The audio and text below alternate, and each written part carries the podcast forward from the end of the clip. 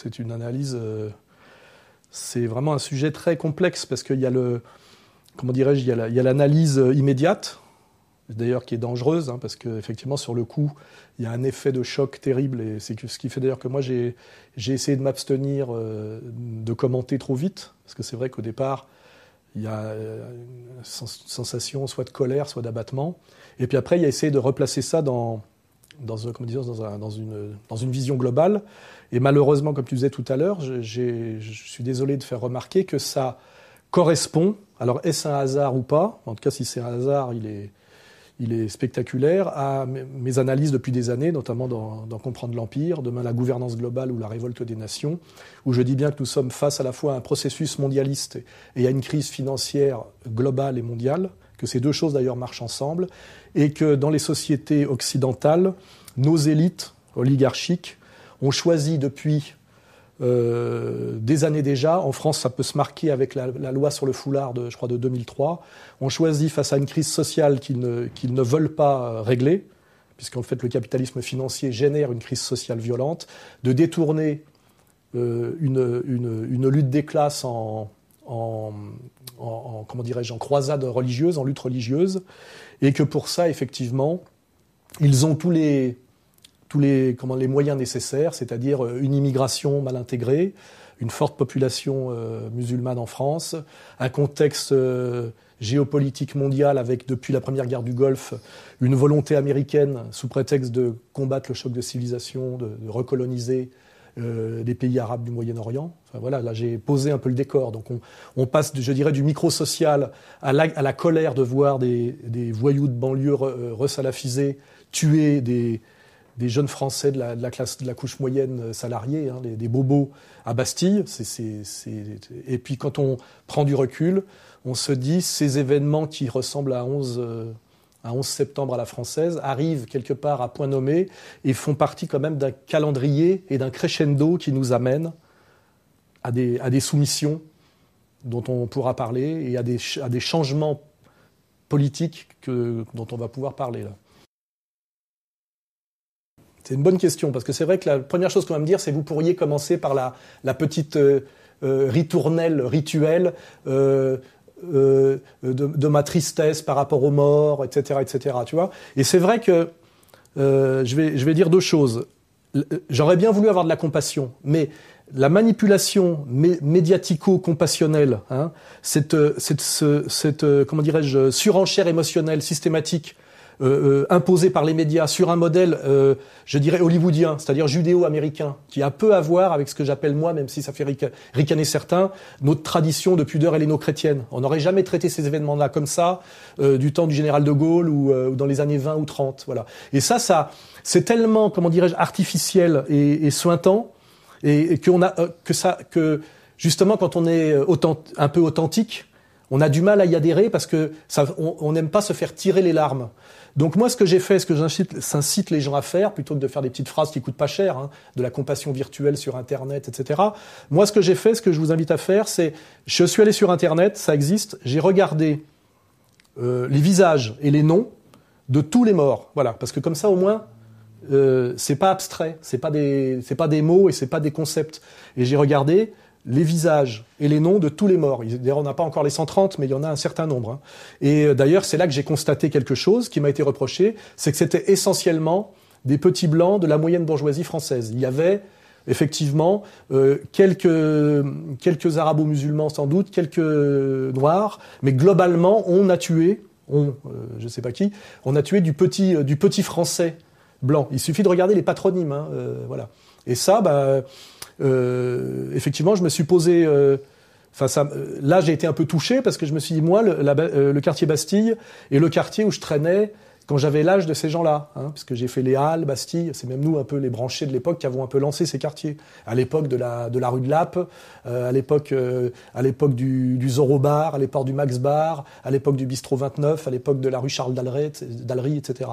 Donc effectivement, je me suis dit, euh, si j'avais pas l'âge que j'ai maintenant, j'aurais pu effectivement euh, faire partie des victimes. Voilà comment euh, comment est venue ma, je dirais ma relative compassion. Mais ça, ça amène ça à une digression sur justement le le mensonge, justement d'ailleurs très bobo, de la compassion universelle et sans frontières.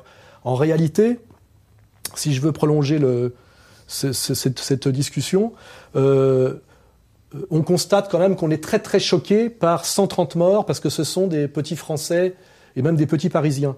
Je fais remarquer que quelques jours avant, il y avait 200 Russes qui avaient été tués dans l'explosion d'un avion.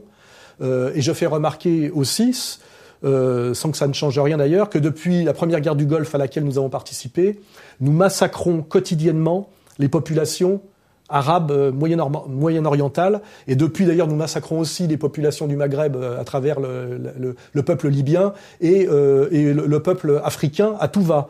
Et que l'air de rien, on, y survit très bien émotionnellement. Hein. Donc ce qui veut bien dire que euh, ma conclusion, c'est pas de dire que c'est scandaleux, parce que ça, justement, ça serait une phrase de bobo. C'est scandaleux. Non, en fait, c'est anthropologique et c'est normal. On est sensible à la souffrance des nôtres. Euh, prétendre autre chose, c'est un mensonge. C'est un mensonge typiquement euh, droit de l'homiste universaliste, euh, qui va très bien à Bernard-Henri Lévy, mais parce que c'est un menteur professionnel. En réalité, là, nous avons été d'un seul coup conscients de ce que c'était que des morts, hein, et ça nous a, ça nous a choqués. Euh, prenons donc conscience de ce qu'on fait subir depuis 1991 au peuple irakien. Toutes les semaines, il y a une bombe qui explose dans un, dans un marché qui fait largement autant de morts, et c'est majoritairement dans un marché des femmes et des enfants. Hein. C'est constant en Irak depuis euh, plus de 20 ans. C'est euh, maintenant constant en Libye à cause de M. Bernard-Henri Lévy et de M. Sarkozy, et c'est constant en Syrie euh, n'oublions pas qu'effectivement, nous, nous, faisons subir un chaos de mort et d'effroi au peuple syrien depuis maintenant cinq ans, pour des raisons très très difficilement justifiables. Parce que je pense que plus personne aujourd'hui ne croit à la mascarade qu'il fallait remplacer un dictateur qui serait soi-disant Assad, alors que c'est un, un, chef d'État légitime d'un pays euh, républicain, démocratique et multiconfessionnel, et il faut le remplacer par ces fameux euh, Al-Nostra dont notre ministre des Affaires étrangères, euh, qui n'a toujours pas été démissionné encore, nous disait il y a peu encore qu'il faisait du bon boulot. Hein, voilà. Alors moi j'ai deux analyses là qui se télescopent dans mon esprit. Si on fait une analyse euh, macro, hein, c'est-à-dire euh, haute politique, on se dit que les bobos du, du 11e arrondissement, Hein, c'est un terme maintenant qui est très à la mode. Hein, ça, voulait dire bourgeois bohème, hein, c'est-à-dire c'est des libéraux libertaires. c'est un concept de Kluskar au départ. Sont la population, euh, on va dire euh, majoritairement française de souche, euh, de la classe moyenne, qui est traditionnellement, on va dire, antiraciste et assez sensible à la cause palestinienne.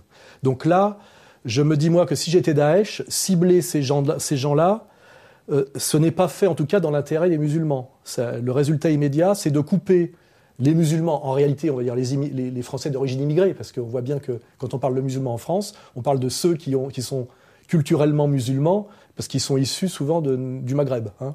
Donc en fait, le résultat pratique, c'est de couper des jeunes qui ne marchaient pas dans la combine du choc de civilisation, hein, c'est-à-dire qui n'étaient pas euh, anti-islamiques, rabiques, comme, euh, comme d'autres comme d'autres catégories sociales françaises, de les amener au racisme anti-arabe d'une certaine manière. Donc euh, euh, ça, c'est l'analyse, on va dire, euh, sur s'il y, a une stratégie perverse et macro hein, du, système. Après, j'ai une autre analyse qui d'ailleurs les, deux peuvent se coordonner, c'est que moi, ça me rappelle ce qui, s'est passé, c'est-à-dire cette attaque de jeunes voyous de banlieue, bon, resalafisés, originaires de nos anciennes colonies, euh, qui attaquent de la, du petit, euh, qui viennent bolosser, ça me rappelle ce que moi j'ai vécu quand je traînais à Bastille, euh, au moment où ces jeunes gens issus du regroupement familial ont atteint l'adolescence. Ils descendaient sur Bastille, parce qu'à l'époque il y avait Radio Nova qui avait ses locaux rue du Faubourg Saint-Antoine, pour taper, agresser du, du, petit blanc, hein. c'est-à-dire c'était les racailles contre les bouffons à l'époque. Hein. on n'avait pas encore même le terme de bobo. Et ça, ça, ça, participait d'un processus qui a beaucoup à voir avec euh, le périphérique, c'est-à-dire c'était à la fois un rapport de jalousie, de haine et de fascination, d'ailleurs réciproque, entre des jeunes qui étaient exclus de la croissance et exclus de la Dolce Vita, et qui étaient euh, dans les lieux de bannissement qui s'appellent les banlieues, alors qu'ils avaient la, cette jeunesse, cette énergie, c'était essentiellement des garçons, et puis ce qui les fascinait, ce qui les rendait haineux, qui était la, la, la belle vie agréable des jeunes de la, des couches moyennes salariées euh, de Bastille. Et ils descendaient ce qui est traditionnel, hein, les voyous qui descendent un peu dans les beaux quartiers. Enfin là, c'est d'ailleurs pas les beaux quartiers, c'est les quartiers de jeunes, hein, et qui se font plaisir en les humiliant, en les agressant, euh, parce que c'est un, c'est un palliatif en fait au, plaisir qu'ils ne peuvent pas partager, un palliatif à la sexualité puisqu'il y a un problème avec les filles, etc.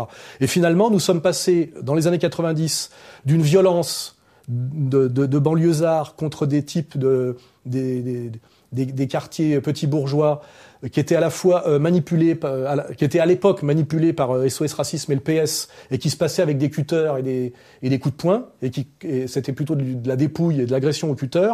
On est passé maintenant à l'agression à, la Kalachnikov parce que on est, c'est plus le PS et SOS Racisme qui manipulent, maintenant c'est le Mossad et la CIA. Vous voyez, ça c'est, ça serait l'analyse, euh, il y aurait l'analyse géopolitique et puis l'analyse sociétale. Les deux se rejoignent. Eh ben, je constate moi-même que quand je parle de tout ça, l'islam n'est pas central.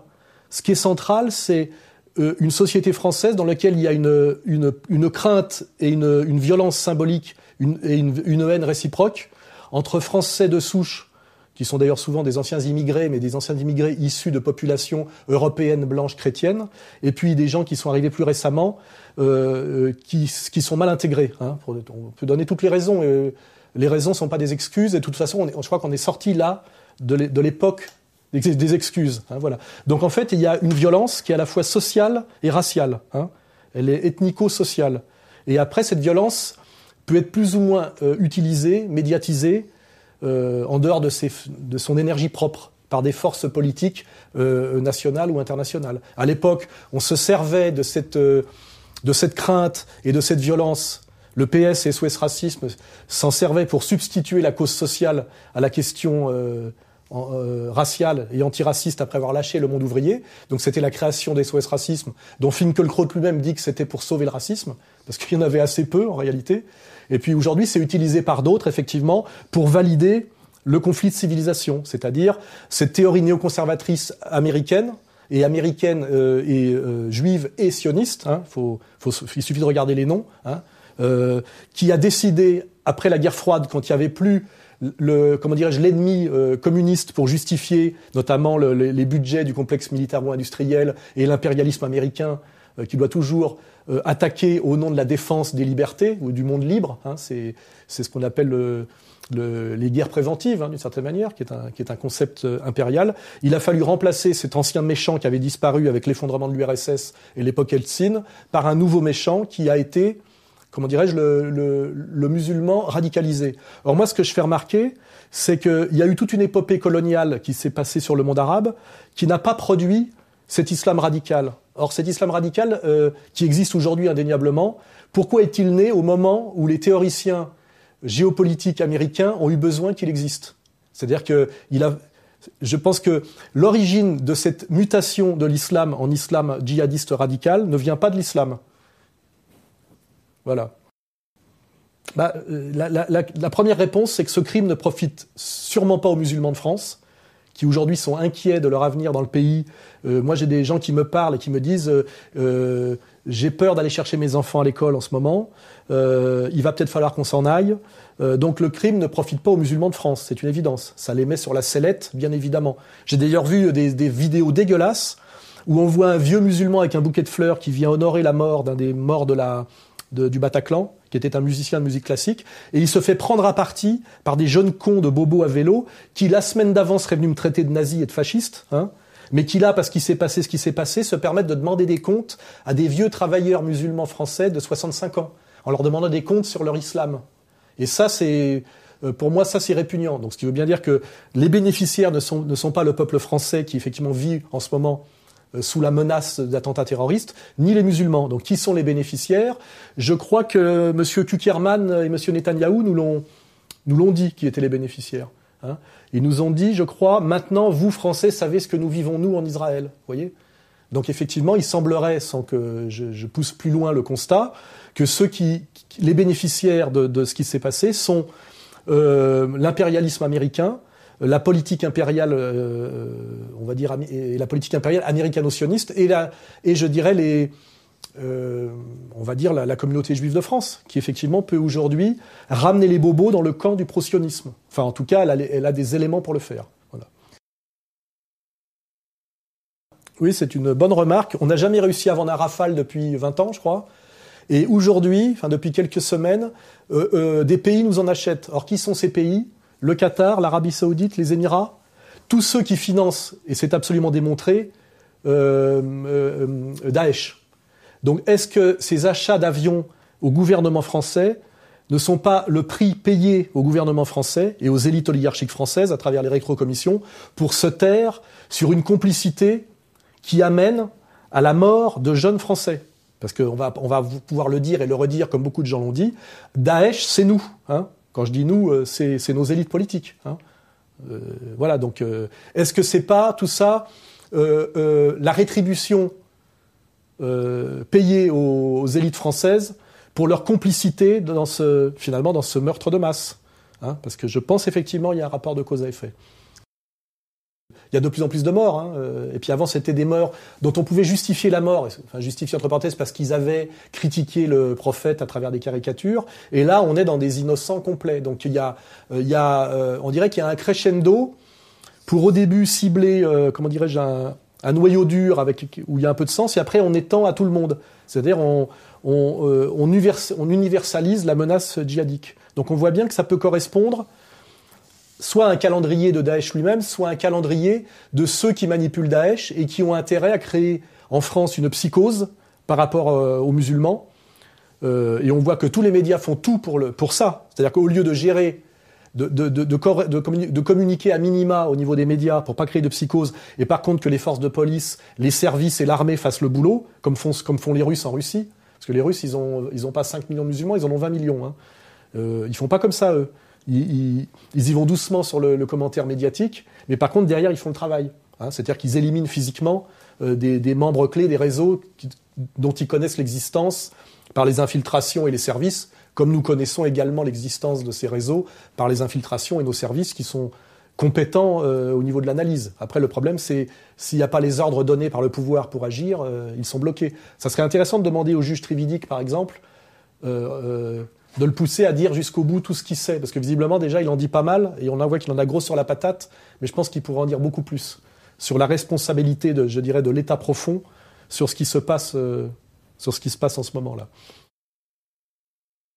En apparence, on pourrait croire que, on pourrait croire que l'infléchissement est dû euh, aux morts du vendredi 13, hein, qui n'est plus un jour porte-bonheur depuis. Euh, en réalité, l'infléchissement il est dû à l'entrée dans le jeu de Poutine. En fait, Poutine est maintenant, enfin, je veux dire, la Russie de Poutine est maintenant sur le terrain dans un combat concret contre Daesh, et ont les moyens de témoigner à la face du monde que l'État français fait semblant de combattre Daesh depuis deux ans déjà. Hein et non seulement fait semblant de le combattre, mais en fait fait partie des, puissances avec l'Angleterre, Israël, la Turquie, bon la Jordanie aux ordres, les États-Unis et au niveau de l'idéologie et des finances, euh, l'Arabie Saoudite, le Qatar et inversement, euh, on fait partie de la coalition pro-Daesh. Et alors aujourd'hui, on fait semblant de bouger parce que d'abord il faut répondre à une colère populaire. Euh, parce que c'est, ça commence à devenir gênant de savoir que finalement nos, nos jeunes sont morts à cause de, de, la, des choix politiques français, euh, surtout des choix qui ne se justifient par, euh, je dirais, par rien de, qui correspond aux intérêts supérieurs de la France. La, Syrie ne nous a jamais rien fait. La Syrie pourrait juste reprocher qu'elle a été un protectorat français comme le Liban à une époque, mais ils ne nous ont jamais rien fait et ils ne nous posent aucun problème. Pourquoi mettre autant d'énergie à vouloir changer le régime politique de la Syrie? C'est une vraie question. Non seulement d'abord, pourquoi on, des on, aurait mandat à décider de quel, de quel régime dans quel pays lointain, c'est déjà absurde, mais en plus, ça ne se justifie pas du tout quand on voit les alternatives. Enfin, l'alternative, hein, c'est euh, Daesh ou Bachar el-Assad, on a compris. Donc, euh, euh, je crois que le problème est là, c'est que dès lors que Poutine est rentré dans le jeu, le mensonge français et le mensonge, on va dire, impérial, ne peut être révélé. Comme exactement comme quand Poutine s'énerve, il dit je vais m'intéresser à la mission Apollo 9 où je vais ouvrir les archives de la libération des camps qui étaient à l'est et qui ont été libérés, je le rappelle, par l'armée russe, hein, pas par l'armée américaine. Vous voyez En fait, le, ce qui fait bouger les choses, c'est Poutine, c'est pas les 130 morts là. Hein. Alors les issues possibles. Euh, euh, quand on regarde les réactions euh, immédiates, bon, c'est beaucoup du virtuel et de l'internet. Il y a des gens qui sont aujourd'hui qui appellent à la guerre civile. Hein. C'est-à-dire, euh, nous sommes en guerre, les musulmans nous ont déclaré la guerre, il y a des musulmans en France, il va falloir faire la guerre pour les chasser. Il y a plein de jeunes, euh, je ne vais pas dire des jeunes cons, mais des jeunes énervés qui pensent que c'est la solution. Alors évidemment, ça, j'en appelle aux, militaires, aux gens sérieux et aux, gens qui ont un certain âge, pour bien leur expliquer que la guerre civile, euh, on sait quand on la commence, on ne sait pas quand on la finit, et puis surtout que c'est pas un jeu, vidéo. Donc c'est évident que que c'est pas ça la bonne option, mais par contre, effectivement, ça, beaucoup de gens euh, sont amenés sur ce terrain, notamment par la manière dont les médias réagissent, et puis la manière dont même le président réagit en disant qu'on est en guerre. Si on est en guerre, il faut qu'il nous dise contre qui? Contre les musulmans Contre les banlieues? Euh, Soit c'est un irresponsable, soit, euh, une fois de plus, il ne travaille pas dans l'intérêt supérieur du pays, ce qui est démontré jusqu'à son patronyme. Hein. Quant à Valls, on sait qu'il n'est pas éternellement attaché à la France, hein, mais un État qui a tout intérêt à ce que l'anti-islamisme se développe en France pour que la situation française ressemble à, à Israël. C'est-à-dire que c'est le prolongement de la stratégie de Tel Aviv sur Seine. Hein. On a Daesh sur Seine, Tel Aviv sur Seine. On a vraiment tout fait pour cueillir ça. Donc euh, la, guerre civile, c'est pas la c'est pas la bonne solution. Alors il y a des gens qui réfléchissent un peu plus loin et qui eux parlent de plus en plus de remigration. La remigration, c'est un sujet vraiment. C'est que euh, depuis le regroupement familial et à cause de l'Union européenne et de l'espace Schengen, on a nous-mêmes décidé, nous, nos, nos, dirigeants, je rappelle, c'est Giscard qui a inauguré le, regroupement familial à partir de 75, alors qu'il n'était plus justifié, c'est-à-dire cette immigration de peuplement n'était pas justifiée par le besoin d'emplois, puisqu'on était déjà passé par le premier choc pétrolier, on était déjà rentré dans la fin des Trente Glorieuses et une période de début de chômage. Donc en fait, la, décision du regroupement familial et de l'immigration de peuplement ne peut pas se justifier, comme à l'époque de De Gaulle et du Sonacotra, par un, besoin de travailleurs. Hein ça, se situe se situe ailleurs au niveau des loges, au niveau de l'idéologie du métissage, euh, au niveau de, peut-être qu'aujourd'hui de ce que certains appellent le grand remplacement, que je trouvais excessif il y a quelque temps, mais avec les, migrants euh, qu'on a vu arriver, euh, déferler par la Turquie, ça, finit par avoir une certaine crédibilité. Donc aujourd'hui, effectivement, il y a des gens qui parlent de remigration. C'est-à-dire qu'il faut, il y a eu une volonté d'immigration de la France par ses dirigeants euh, pendant des années et des années. Aujourd'hui, le pays est saturé. La cohabitation se passe mal pour des raisons ethnico-religieuses et il faudrait les faire repartir dans l'autre sens. C'est d'ailleurs euh, la thèse aujourd'hui d'un type comme euh, Philippe Val, hein, qui est passé de immigré, tu es chez toi, à maintenant faut les virer et surtout il faut les virer parce que la question sociale n'a rien à voir.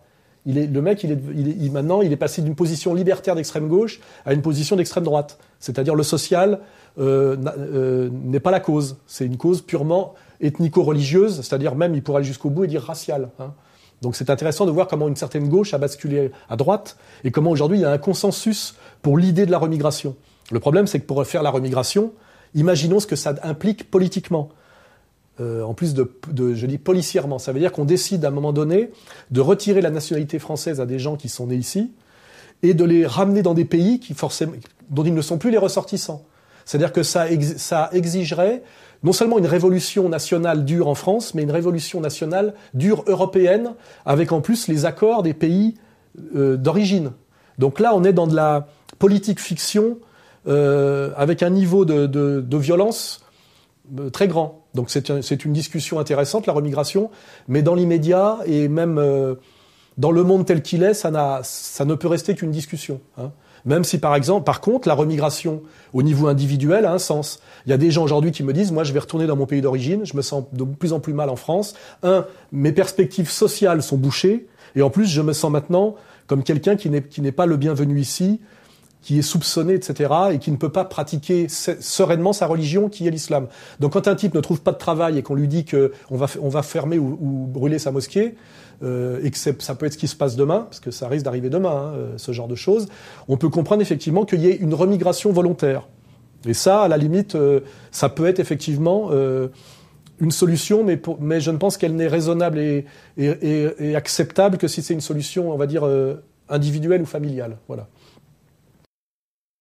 Bah, la troisième voie, c'est la nôtre, hein, parce que sinon, euh, euh, à quoi on servirait? Bah, La troisième voie, c'est égalité et réconciliation, c'est-à-dire euh, la France est ce qu'elle est, c'est-à-dire qu'on est un pays, effectivement, comme le disait bien De Gaulle, un pays européen, blanc, de culture gréco-romaine et de, et de religion chrétienne, et non pas judéo-chrétienne. Hein. Morano, il faudrait qu'elle apprenne bien les citations correctement.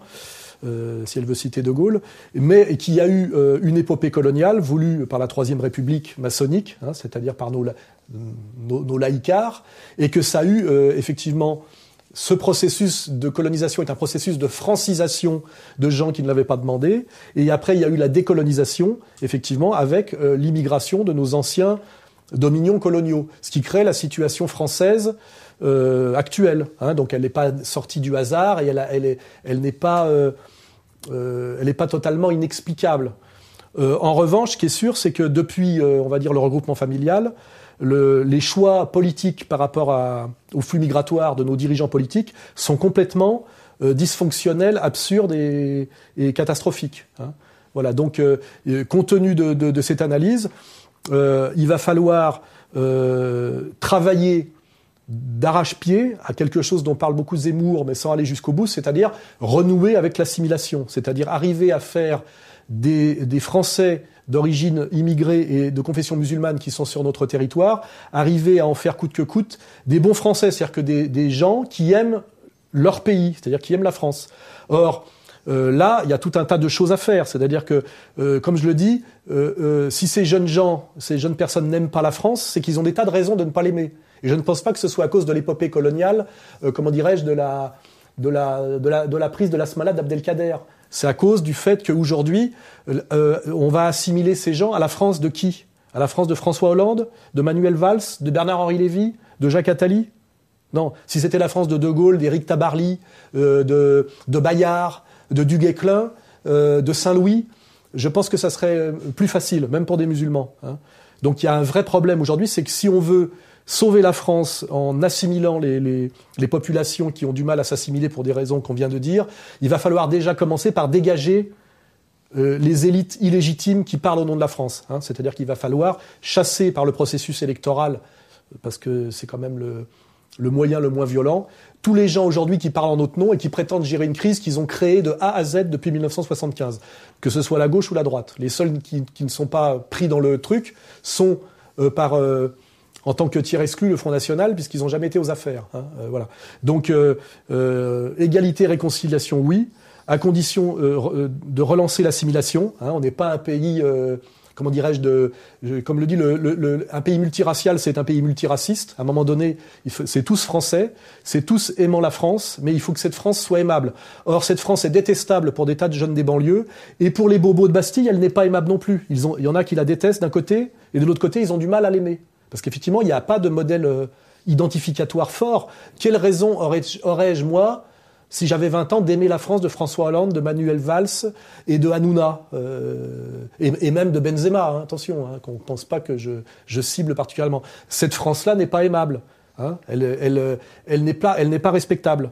Et d'ailleurs, elle n'est plus respectée, notamment par sa politique étrangère, par le grotesque de ses élites, par les écrivains comme qu'on monte au pinacle en France, comme des, Christine Angot ou des choses comme ça. On a perdu totalement notre prestige. Hein. On a perdu totalement notre respectabilité et donc notre jeunesse, qu'elle soit de souche ou d'origine immigrée, n'aime pas ce pays. Alors les, les, deux souches n'arrivent plus à l'aimer et ceux qui, ont, qui avaient déjà un contentieux colonial la détestent. Voilà. Donc euh, égalité et réconciliation, mais je veux dire, euh, euh, il va falloir que ce soit une main tendue mais ferme. Hein.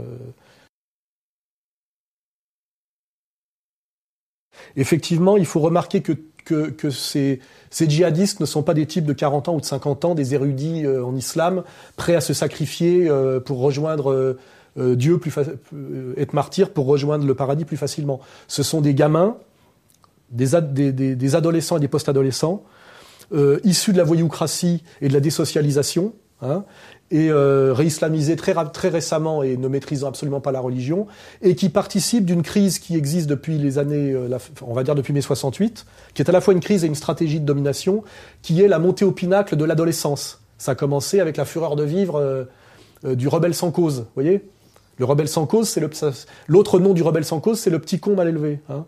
Et, nous avons, pour des raisons de domination politique, c'est-à-dire pour tuer le père et le, mâle euh, adulte raisonnable, le patriarche, celui qui pouvait maintenir une société qui pouvait résister notamment à la déferlante du capital et à la déferlante de la vulgarité de l'argent et de l'immoralité de la consommation, nous avons fait monter au pinacle l'ado, l'adolescent. Et ça, et je dirais que le djihadiste aujourd'hui est un cancer de la stratégie de la toute-puissance de l'adolescence euh, dans nos sociétés depuis mai 68. Hein.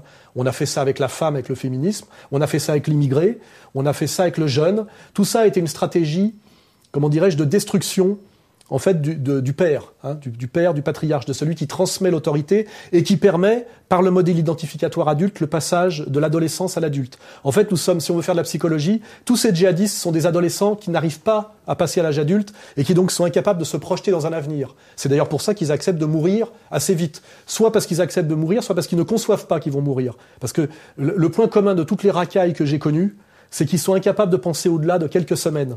Ils prennent la maille rapidement, ils font le braco rapidement, et ils, ils se voient pas en tôle, ils se voient pas morts, voyez Et je pense que ces djihadistes-là, quand on regarde, il y en a un des deux qui demandait à être payé la veille, et qui s'engueulait sur le paiement. Quand tu veux mourir pour Dieu, t'es pas en train de discuter pognon la veille. Hein Mais par contre, ça veut dire que le type, il pensait à son pognon. Je pense que c'est la même chose d'ailleurs pour euh, Koulibaly euh, et les Kouachi, sans, comprendre qu'ils vont mourir demain. Et ça, c'est typiquement euh, l'ado incapable de se projeter dans l'âge adulte qui est l'avenir, qui est l'idée de se, comment dirais-je, de, de, de, construire quelque chose, prendre une femme, euh, fonder une famille, faire des enfants et être capable de les faire vivre par un, travail, ce qui veut dire se projeter sur des années, des années, quitte même à, dire à un moment donné qu'on on va s'acheter une maison, etc., etc.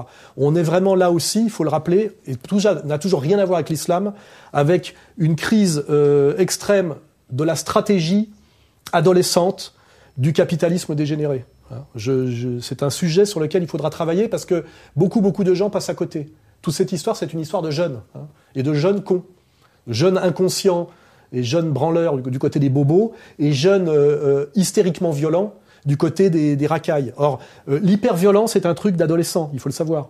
Les gens qu'on envoie au front dans les guerres, ils ont 19 ans. Les gens qui sont prêts à mourir pour montrer qu'ils sont des hommes et qui sont pleins de testostérone et de violence et qui font des bagarres, c'est des jeunes. Il n'y a pas de bagarre collective de type de 50 ans ou de 45 ans. Les bastonneurs, ils ont 20 ans.